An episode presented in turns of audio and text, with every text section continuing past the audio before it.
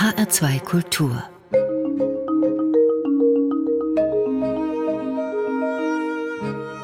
Doppelkopf Heute am Tisch mit Noris von Schirach, Geschäftsmann und Schriftsteller. Gastgeberin ist Andrea Seeger. Noris von Schirach, Sie sind zugeschaltet aus Ihrem Haus in Bukarest. Seit wann leben Sie dort? Ja, jetzt insgesamt fünf Jahre bin ich hier. Ja. Mhm. Was hat Sie dorthin gezogen? Ich lebe seit 30 Jahren nicht mehr in München, in Deutschland. Und nach Aufenthalten in New York, London, Moskau. In Australien lebte ich eine Zeit lang. Und dann hatte ich aber immer Freunde in Bukarest und habe die ab und an besucht. Und als ich dann beschlossen habe, Schriftsteller zu werden, dachte ich mir, das ist das beste Land, um sich etwas zurückzuziehen, viel Natur, freundliche Menschen. Natürlich alles etwas zerschlissen, aber das ist ja auch gar nicht so schlecht für einen Schriftsteller, wenn es authentisch ist. Der Name von Schirach ist ein sehr bekannter in Deutschland. Bevor sich nun alle Hörerinnen und Hörer fragen, wer sie genau sind, jawohl, der Bruder von Ferdinand, aber erklären Sie es doch bitte kurz selber. Wer alles zur Familie gehört. Sie meinen, wer alles schreibt. Also es schreibt natürlich mein Cousin Benedikt Wels, mein Bruder Ferdinand, meine Cousine Ayatne, dann schreibt noch der Onkel Richard und den Opa nennen wir auch Baldo von Schirach. Äh, der ist anders bekannt geworden, nicht als Schriftsteller, sondern als Reichsjugendführer der NSDAP. Dann haben wir die Familiengeschichte schnell abgehakt, weil sich jeder natürlich bei dem Namen von Schirach fragen wird, wer ist das jetzt so? Also Sie sind ein Enkel von Baldur und ein Bruder von Ferdinand. Das ist richtig. Ja. Geboren sind Sie 1963 in München. Sie sind also gebürtiger Bayer. Fühlen Sie sich als solcher oder haben Sie sich mal so gefühlt, mir san mir? Also innerhalb von Bayern wird man gerne als Münchner Stadtpreis bezeichnet. Also München, tolle Stadt natürlich, ja. Ich fühle mich als Bayer, ja, das würde ich jetzt nicht unbedingt so sagen. Nein. Haben Sie eine als Lederhose? Haben Sie eine Lederhose? Sagen Sie es mir. Äh, na, natürlich habe ich eine Lederhose, eine Gamsleder. Ja. Die äh. ist äh, bestimmt 50 Jahre alt, aber ich passe immer noch rein. Ja, ja super. Sie haben, Norris von Schirach, sieben oder mehr Internate besucht. Haben Sie eigentlich noch einen Überblick über Ihre ganzen Schulen? Nein, das habe ich verdrängt zum größten Teil. Ah ja, das wird ja auch mit den Klassentreffen ganz schwierig. Ich werde nie eingeladen zu. So. ja, ich weiß nicht, was da los ist. Aber äh, nee, die Schulzeit äh, war, glaube ich, die schlimmste meines Lebens. Und danach wurde alles besser. Und ich habe das auch immer meinem Sohn gesagt, wenn er über die Schule geschimpft hat. Ich habe gesagt, du musst das machen und danach wird alles besser. Durchhalten, durchhalten. Genau, ganz genau, ganz genau. Ja. Sind Sie ein unangepasster Mensch, Norris von Schirach, oder woran liegt es, dass Sie so oft die Schule gewechselt haben? Also ich bin jetzt wahrscheinlich nicht überangepasst, aber als Jugendlicher war ich schon, wie sagte man, renitent, ja. Ich war immer wütend, aber ich weiß gar nicht mehr genau, worauf ich wütend war. Und ich habe mich bestimmt äh, schlecht benommen und bin auch mehr oder weniger zu Recht dann immer aus diesen Internaten entfernt worden, ja. Worauf Sie wütend waren, wissen Sie nicht? Äh, nein, es war so ein Lebensgefühl irgendwie. Ich wollte raus, etwas erleben und möglichst schnell alles hinter mir lassen. Raus in die Welt, ja. Sie waren zunächst kaufmännisch in London tätig, heißt es in Ihrem Lebenslauf. Was bedeutet das denn genauer? Also nach dem Abitur wollte ich auf keinen Fall sofort an die Uni. Und dann habe ich eine Ausbildung gemacht und bin dann in London zu Lloyds of London. Das ist diese altehrwürdige Versicherungsbörse. Und ja, das war eine großartige Zeit natürlich. Anfang der 80er. London war noch nicht so teuer und exklusiv wie heute. Studiert haben Sie dann aber doch noch, nämlich Verwaltungswissenschaften an der Uni Konstanz. Was hat Sie denn dazu bewogen?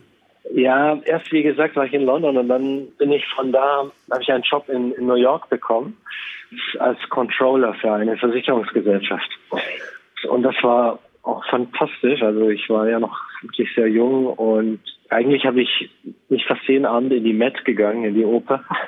das war damals auch noch recht günstig und es gab immer Stehplätze und war eine tolle Zeit. War da gab es ja einen Schalter, da konnte man nachmittags genau. ab 14 Uhr die verbilligten Karten abholen. Ja. Richtig, wow, sind Sie gut. Ja, ganz genau so war das. Jesse und Norman. Für, mhm. Ja, und, und für 10 Dollar Pavarotti und so weiter. Mhm. Ja. Das, das waren tolle Zeiten. Äh, Jesse natürlich, ja. Und dann aber fiel mir schon auf, dass ich jetzt unbedingt noch studieren müsste, denn sonst müsste ich den Rest meines Lebens immer erklären, warum ich nicht studiert habe. Und gehe zurück nach Deutschland und habe einfach mal geschaut, was konnte man am schnellsten studieren. Und da war Verwaltungswissenschaften ganz vorne. Ich glaube, heute heißt es einen Master of Administration es hat sich alles etwas geändert. Und äh, während ich da noch meine äh, Diplomarbeit schreibe, sitzen auf einmal die Menschen in Berlin auf der Mauer. Dann bin ich natürlich sofort mit meinem Bruder da hingerast. Und wir sind auch auf die Mauer geklettert. Und dann war mir aber schon klar, das ist das prägende, größte Ereignis wahrscheinlich meiner Generation. Und dann wollte ich nur noch in den Osten. Ich hätte nämlich zurückgehen können nach New York, aber dann wollte ich nur noch in den Osten, also nicht in den wilden Westen, vielleicht sogar nach Kalifornien, sondern in den wilden Osten. Sie wollten dann unbedingt nach Russland und zwar nach Moskau. Sie wollten da leben. Das waren ja die Jahre der Auflösung der Sowjetunion man muss sich das mal vergegenwärtigen. 91 haben die Russen Boris Jelzin zum ersten Präsidenten des unabhängigen genau. Russlands gewählt. Ja. Übrigens hat ja auch die Ukraine 91 ihre Unabhängigkeit erklärt. Und es war der Machtverfall der KPDSU und der Zerfall dieses großen sowjetischen Reiches. Das war überhaupt nicht mehr aufzuhalten. Wie haben Sie denn Boris Jelzin erlebt?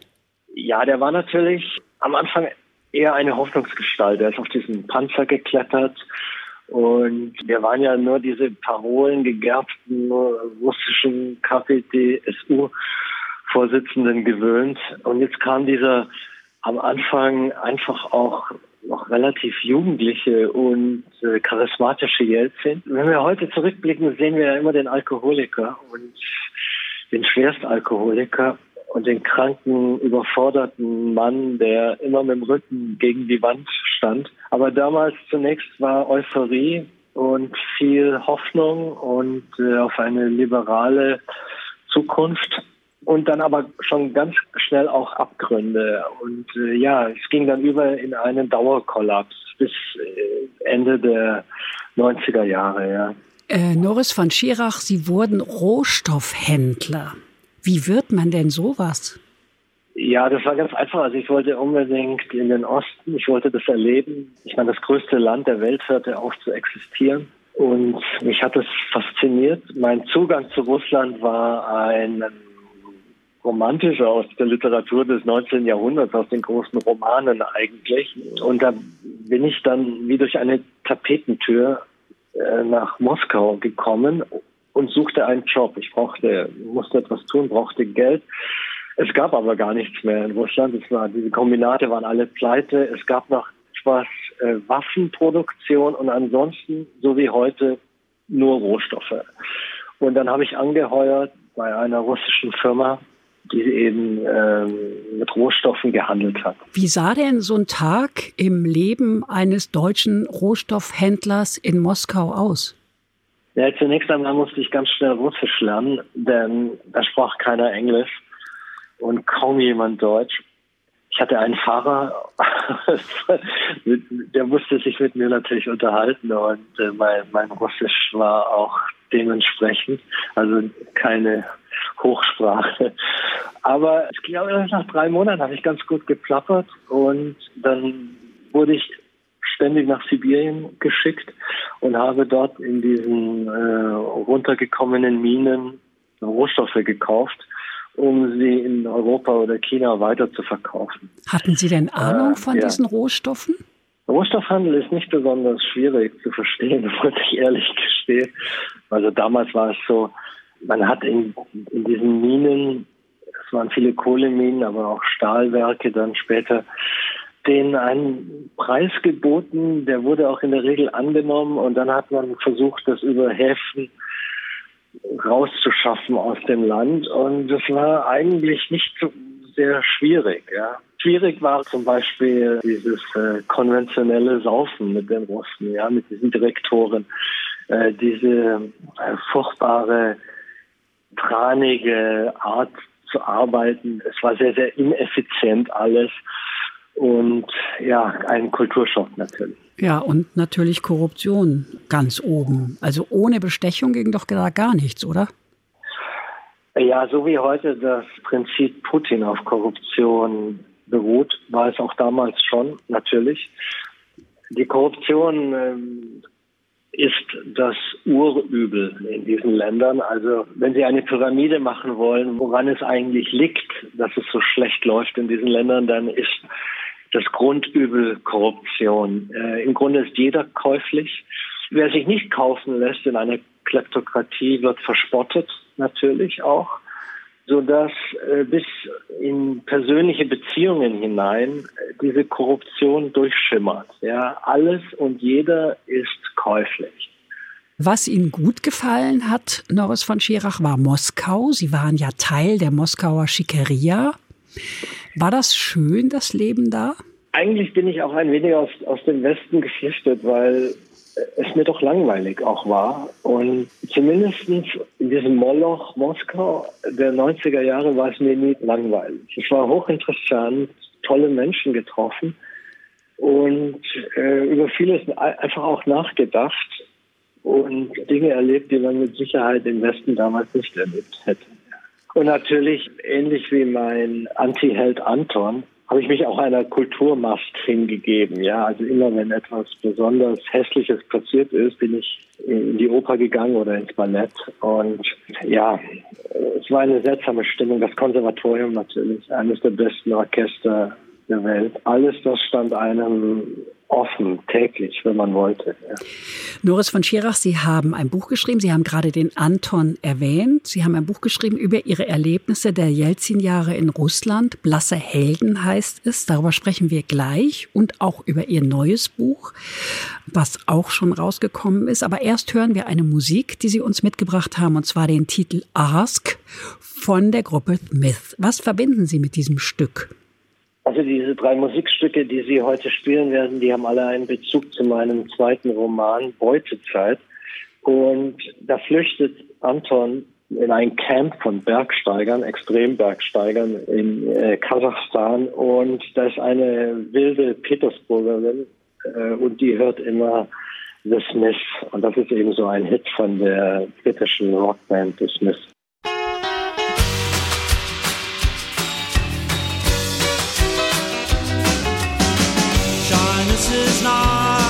Nice and shyness can stop you from doing all the things in life you'd like to.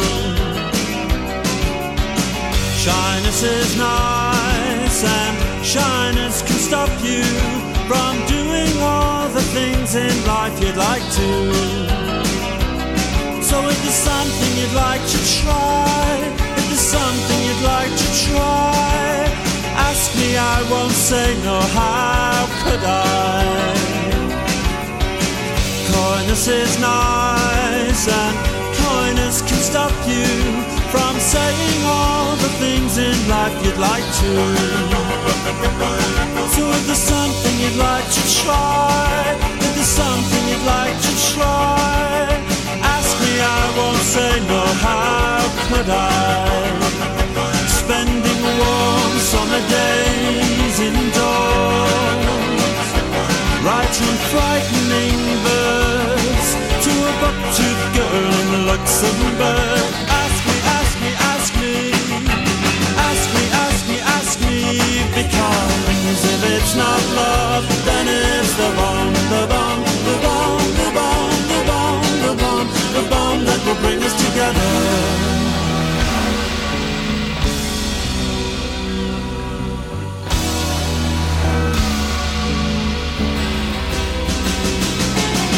Nature is a language, can't you read?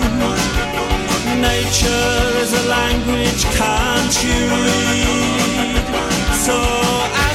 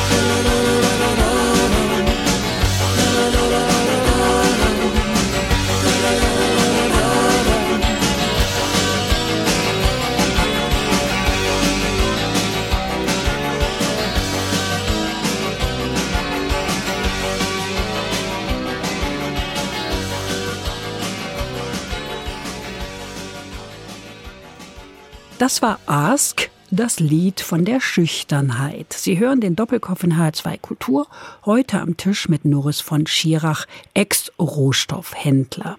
Gastgeberin ist Andrea Seeger. Von 1993 bis 2003 haben Sie in Russland gearbeitet, jedenfalls so ungefähr. Haut das hin? Ja. Diese zehn Jahre, wie lassen die sich gefühlsmäßig beschreiben? Zwischen Aufbruch und Frustration? Kann man das so sagen? Ja, also zunächst natürlich sehr viel Euphorie. Die Menschen waren schwer beeindruckt, dass sie auf einmal alles sagen konnten. Es gab diesen Hauch, diesen Windzug der Freiheit auf jeden Fall. Man hatte sehr viel Hoffnung, man konnte reisen auf einmal, wer das Geld hatte. Und dann aber sofort auch diese Abgründe. Ja, durch Inflation haben die Menschen Geld verloren. Sie haben ihre Jobs verloren. Sie wurden nicht mehr bezahlt. Oft sind sie noch monatelang oder jahrelang sogar zur Arbeit gegangen, obwohl sie eigentlich nicht mehr bezahlt wurden. Ein Absturz. Ja, es war einfach große Teile der Bevölkerung ist total abgestürzt und nur vor diesem Hintergrund können sie dann eben auch den Aufstieg von Putin erklären. Sie haben ein Buch geschrieben über diese Zeit. Blasse Helden heißt es, haben wir gerade schon erwähnt. Das haben Sie 2018 veröffentlicht, zunächst unter dem Namen Arthur Isarin. Warum eigentlich Pseudonym? Ja, ich wollte unvoreingenommene Leser und Kritiker haben. Das war eigentlich der, der Grund, nicht, dass so eine Stimmung aufkommt, oh Gott, das jetzt schreibt noch einer von denen. Und Isarin, das war eigentlich ein Gag, denn es war in der Literatur des 19. Jahrhunderts in Russland üblich, den Helden Fluss- und Seenamen zu geben, also äh, Pechorin oder Anjegin und so weiter. Und als guter und, Bayer nehmen Sie die Isar. das dachte ich in einem Anfall von Größenwahl. Ich nenne mich jetzt Isarin da ich ja von der Isar komme. Ja. ja, ja. Ihr Protagonist, der Anton, ich habe das gelesen. Beim Lesen habe ich die ganze Zeit gedacht, ich begegne Ihnen. Das stimmt doch, oder? Nein, das stimmt nicht. Ach doch. Also ich erkenne mich eigentlich in allen meinen Figuren ein Stück weit wieder. Ja? Und es gibt Aspekte von dem Anton, die auf autobiografische Dinge beruhen. Ja, aber, Logo, der ist Rohstoffhändler äh, und der liebt viele. die klassische Musik. Ja, aber wissen Sie, es ist so, ich bin nicht dieser Anton, aber manchmal bin ich eifersüchtig auf ihn. Manchmal wäre ich gerne wie er. Wegen der Frauen? Und das ist, und das, ist das Schöne an Literatur eben, ja, dass man sich dann so rein versetzen kann. Weniger wegen den Frauen, sondern weil er so gleitet, weil er viel Glück hat und er leidet nicht allzu lange an der Verderbtheit der Welt und ja, manchmal würde ich gerne weniger grübeln und mehr wie diese anderen sein. Jetzt muss ich dazu sagen, Sie haben schon recht. Ich habe eigentlich auch alles erlebt, bis auf eine Szene in dem ersten und auch in dem zweiten Buch. Aber der Anton ist anders angelegt. Der Anton ist, vielleicht haben Sie mal gehört von den äh, sogenannten überflüssigen Menschen in der russischen Literatur des 19. Jahrhunderts also Pechorin oder Besucher oder ein Jägeln. Das sind so Früchtchen, die sich sehr schnell langweilen, die sich keine Illusionen über die Verderbtheit der Welt machen und so weiter. Und die dann auch etwas dandyhaft sich amüsieren im Leben, ja. Die dann aber auch flüchten sehr schnell. Also Pechorin, ein Held unserer Zeit. von Lermontov, der große Roman, der flüchtet in den Kaukasus, damals sehr exotisch war natürlich, raus aus der Zivilisation. Und natürlich mein Held ist eben auch aus dem Westen, aus der Zivilisation geflüchtet in diesem Moloch Russland, ähm, Moskau der 90er Jahre. Ja. Also Ja. das hat mich gereizt, damit etwas zu spielen. Er ist dann so ein überflüssiger Mensch, irgendwie angelehnt an das 19. Jahrhundert. Sie haben das alles selber erlebt und Sie beschreiben die Russen auch zum Beispiel als Menschen, deren größtes Kapital es ist, improvisieren zu können. Ist das immer noch so? Mein Held verherrlicht die Russen zunächst, weil er sein Bild ist geprägt äh, aus der Literatur des 19. Jahrhunderts. Und er verherrlicht vor allen Dingen auch die Frauen, aber auch das ganze Chaos in dem Land und diese russische Seele redet er sich ein, dass es so etwas gibt. Und dann natürlich mit der Zeit merkte er, dass es eben vieles nicht so ist und dass es auch furchtbar chauvinistisch in diesem Land zugeht. Und dann klingt schon alles an, was natürlich heute unser größtes Problem ist in der Ukraine. Ja. Also dieser Chauvinismus vor allen Dingen. Ich zitiere Sie mal. Russen ertragen in ihrer monströsen Leidensfähigkeit lange alles, um dann umso brachialer aufzubegehren, schreiben Sie. Da muss man die Frage stellen, was heißt lange und was heißt alles? Also ich kann auch konkret fragen, wie lange kann sich der Krieg gegen die Ukraine noch hinziehen und wie viele Menschen noch sterben, bevor die Menschen in ganz Russland zu Tausenden auf die Straße gehen? Oh, ja, also zunächst einmal der große Unterschied zwischen der Ukraine und dem heutigen Russland ist, dass die Ukraine eine echte Zivilgesellschaft hat. Wir wissen das von den zwei Maidan-Aufständen und so weiter. Erwarten Sie nicht, dass in Russland morgen Millionen Menschen sich erheben, um gegen diesen Krieg zu protestieren. Das ist von Seiten des Westens ein wenig wishful thinking. Putin ist nach wie vor nicht so unpopulär, wie wir es uns gerne einreden im Westen. Noch dazu gibt es einen furchtbaren Brain Drain in diesem Land seit vielen, vielen Jahren. Also die begabtesten, die motiviertesten und auch die mutigsten sind alle weg. Ich weiß das aus dem eigenen Bekanntenkreis. Wenn ich heute meine russischen Freunde besuchen möchte, dann kann ich gleich nach Berlin oder nach England oder nach Amerika. Die sind nämlich alle weg. Teilweise ganze Fakultäten sind in den Westen gegangen. Ja. Die Leute, die heute noch dort sind, von denen würde ich jetzt nicht erwarten, dass sie gegen Putin aufstehen. Noch dazu muss man sagen, dass es natürlich unglaublich gefährlich ist, den Mund aufzumachen in dem Land. Wir wissen, was mit Studenten passiert ist, Studentinnen, die das vor ein paar Monaten sich getraut haben. Die Verhörmethoden, diese jungen Menschen haben oft psychische Störungen auf sehr viele Jahre hinaus, was man in einer Nacht oder in einer Woche mit denen macht, in irgendwelchen Kellern. Ja. Deswegen, nein, ich denke nicht, dass es zu größeren Aufständen kommt und dass deswegen der Krieg beendet wird. Als das Buch erschien, schrieb die Frankfurter Allgemeine Sonntagszeitung, ich zitiere, All das macht eine Welt begreiflich, die unaufhaltsam auf das zusteuert, was heute andauert, die Herrschaft Wladimir Putins. Zitat Ende. War es so unausweichlich, dass doch ein eher unscheinbarer, uncharismatischer Putin die Macht ergriffen hat? Ja, also es, es ist natürlich auch ein alter Konflikt und äh, willst du Sicherheit oder Freiheit? Und Putin hat den Leuten, diesen ausgemergelten Menschen nach acht Jahren, neun Jahren äh, Jelzin, hat er ihnen mehr oder weniger offen gesagt, hat dazu, ihr sehnt euch doch nach Sicherheit und die werde ich euch liefern. Ich werde auch euren Lebensstandard etwas anheben, aber mit Freiheit ist dann nichts mehr. Das war im Grunde der Deal, der sich sehr früh abgezeichnet hat. Und so kam es ja dann auch. Putin hat sehr viel Glück gehabt am Anfang der Nullerjahre. Die Rohstoffpreise sind durch die Decke.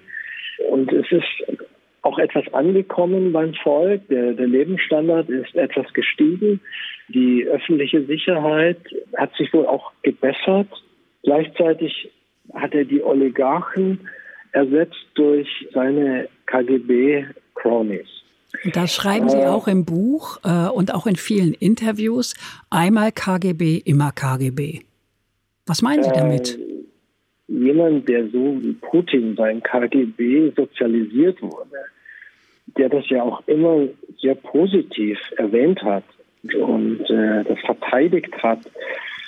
Also auch diese Idee, dass egal was los ist, der KGB fühlt sich dem Land verpflichtet. Also nicht dem Individuum oder so, aber dem Land, der Glorie des Landes und so weiter. Äh, das hat er immer deutlich gesagt und er hat relativ früh angefangen, Stalin öffentlich zu preisen.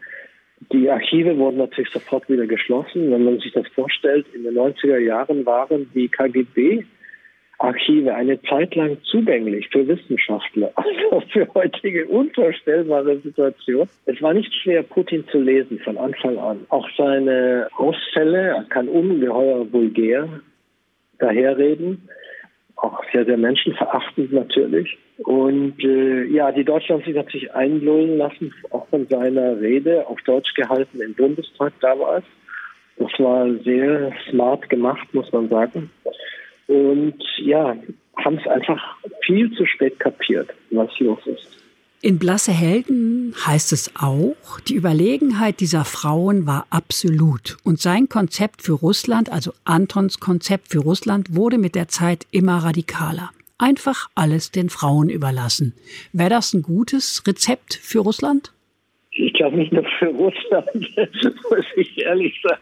Aber in Russland ist es auffallend, die Diskrepanz zwischen den Frauen und den Männern. Das fällt also sehr schnell auf, dass sie eigentlich alles am Leben erhalten auch.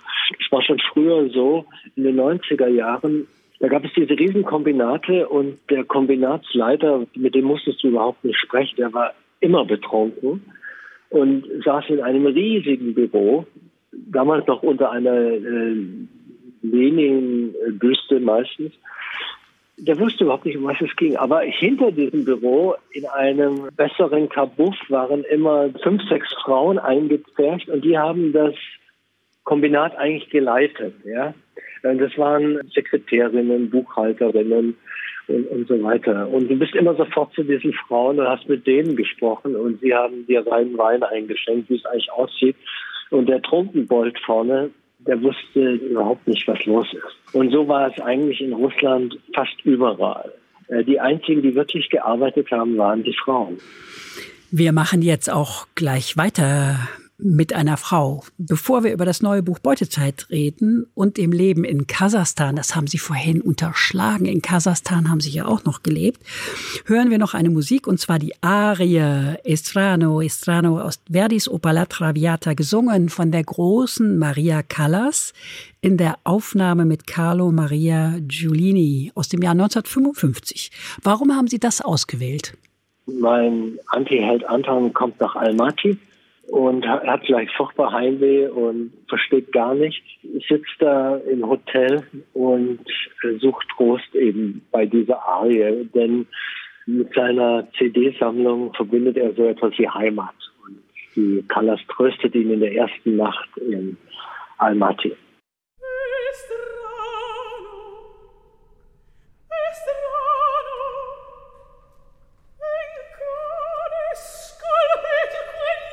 Thank you.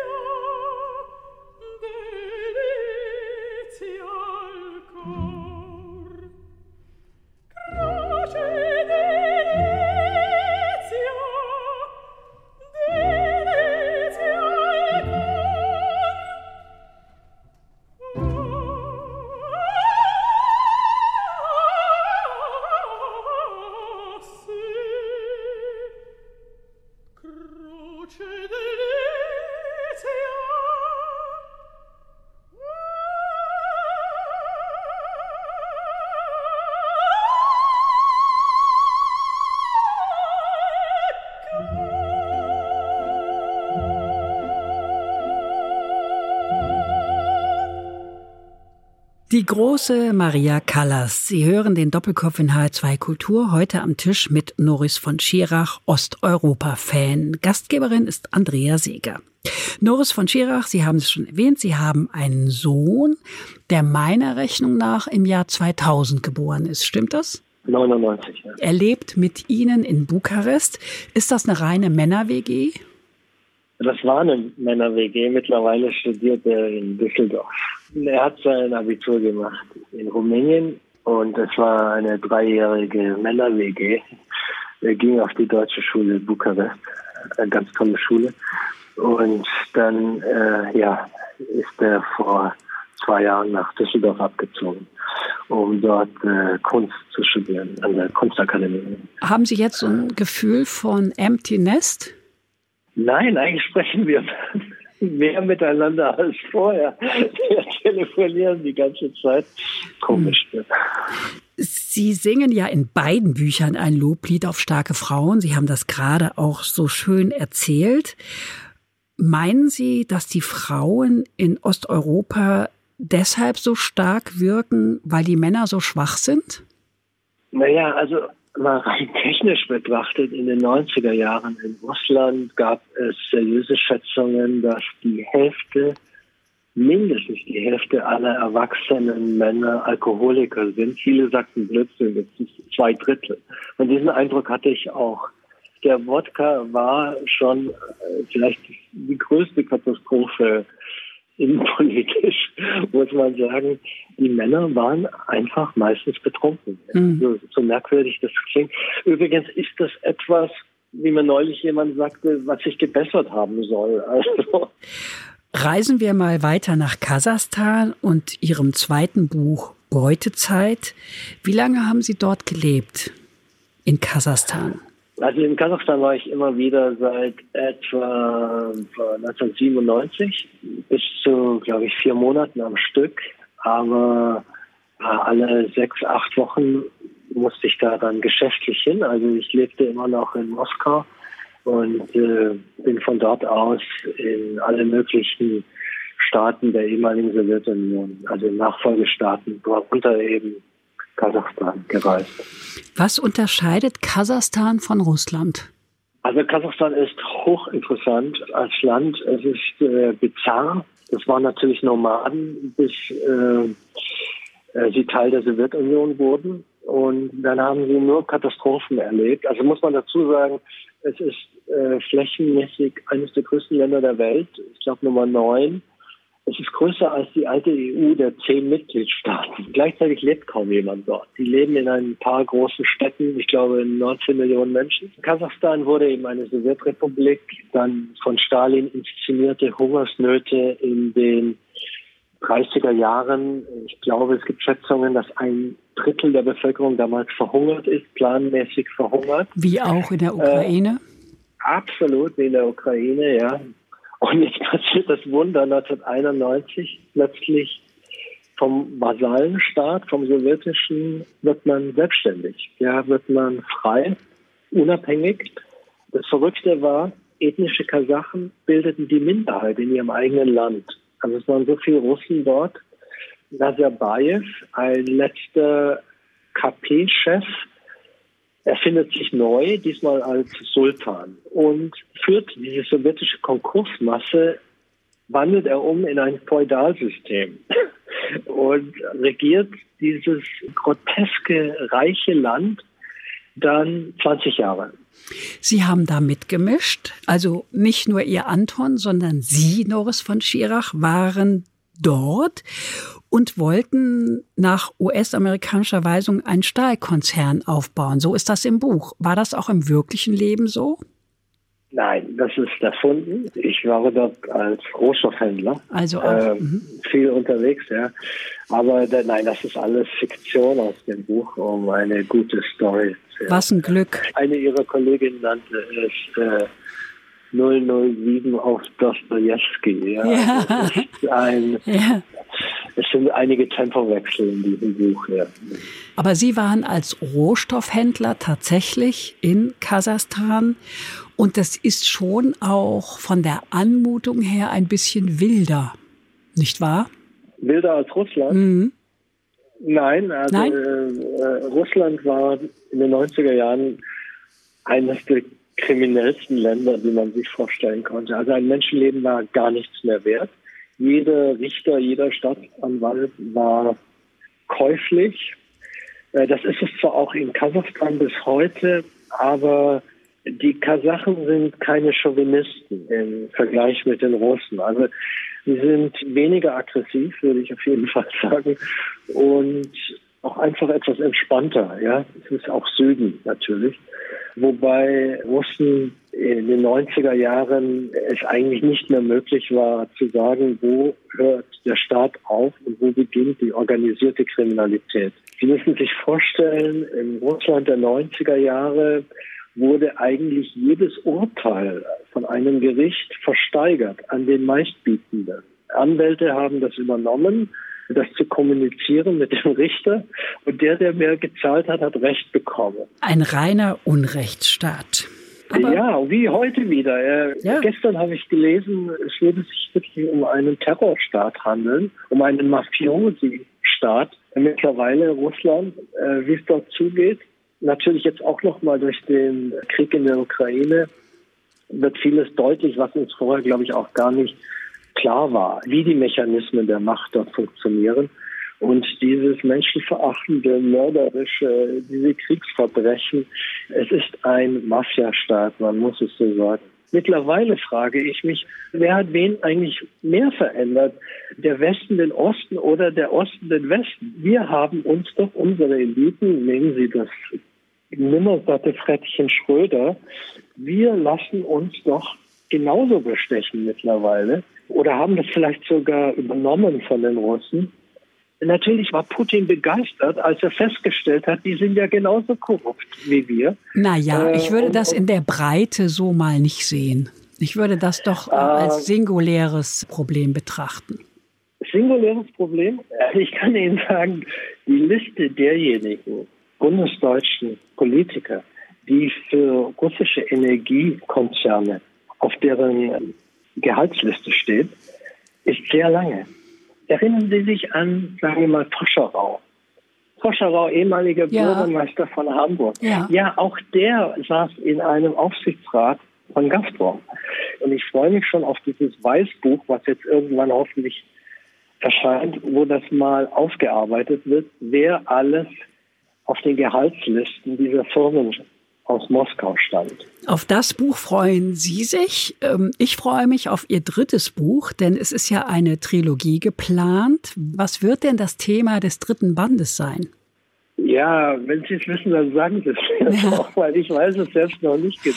Aber Sie planen äh, doch eine Trilogie, da müssen Sie doch im Kopf schon das haben. Ist, äh, ja, es gibt natürlich auch schon in den ersten zwei Bänden, eigentlich ist es ja dieses Tschechovsche, wie soll man leben, ja? Und, und, und zwar, wie soll man denn heute leben in unserer verrückten Zeit? Also die letzten 30 Jahre waren ja wirklich sehr, sehr wild. Und was ist denn die Moral von der Geschichte? Wie soll man denn heute eigentlich noch leben? Oder zum Beispiel auch, was ist die Rolle der Männer? Oder auch, gibt es überhaupt noch Abenteuer heute? Was ist denn das?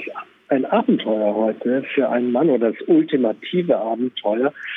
Es kann ja wohl nicht sein, sich auf den Mount Everest schleifen zu lassen oder so etwas, sondern wie sollen wir uns stellen zur Welt als Individuum? Ja? Wie soll man eigentlich leben und das noch anpacken und das interessiert mich eigentlich sehr gerade. Okay. Und das wird im dritten Teil kommen. Wann soll das erscheinen? Sie sind ja ein Langsamschreiber.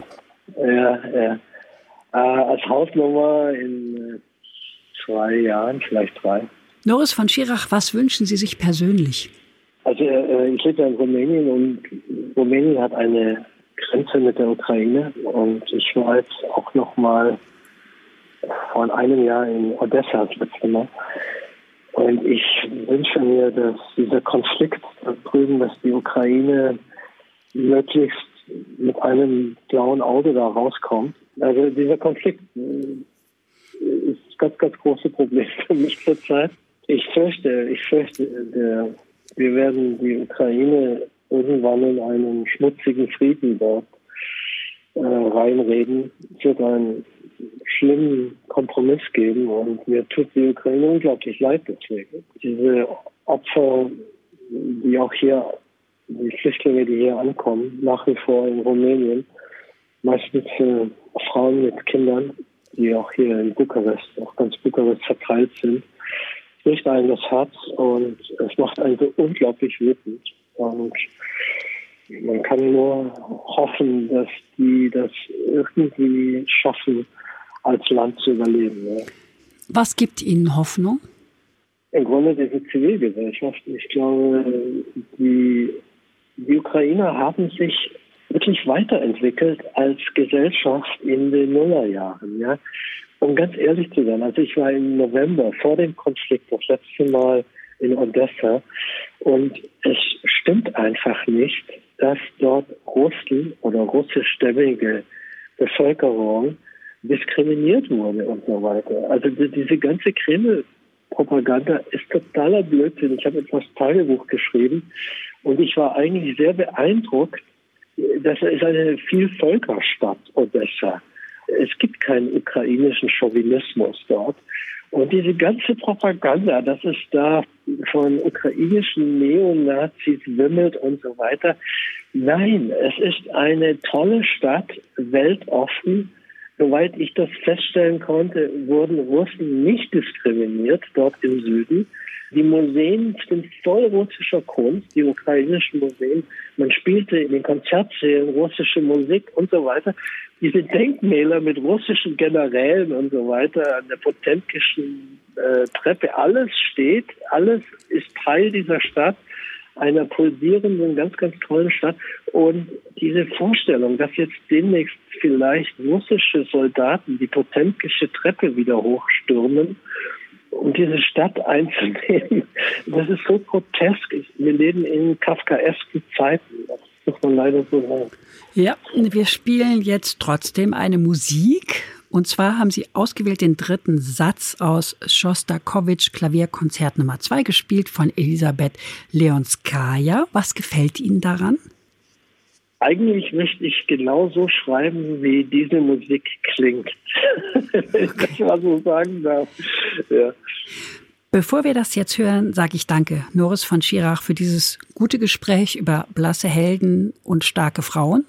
Sie finden es übrigens auch in der ARD Audiothek, dem kostenlosen Angebot für Podcasts. Danke Ihnen fürs Zuhören, sagt Andrea Seeger.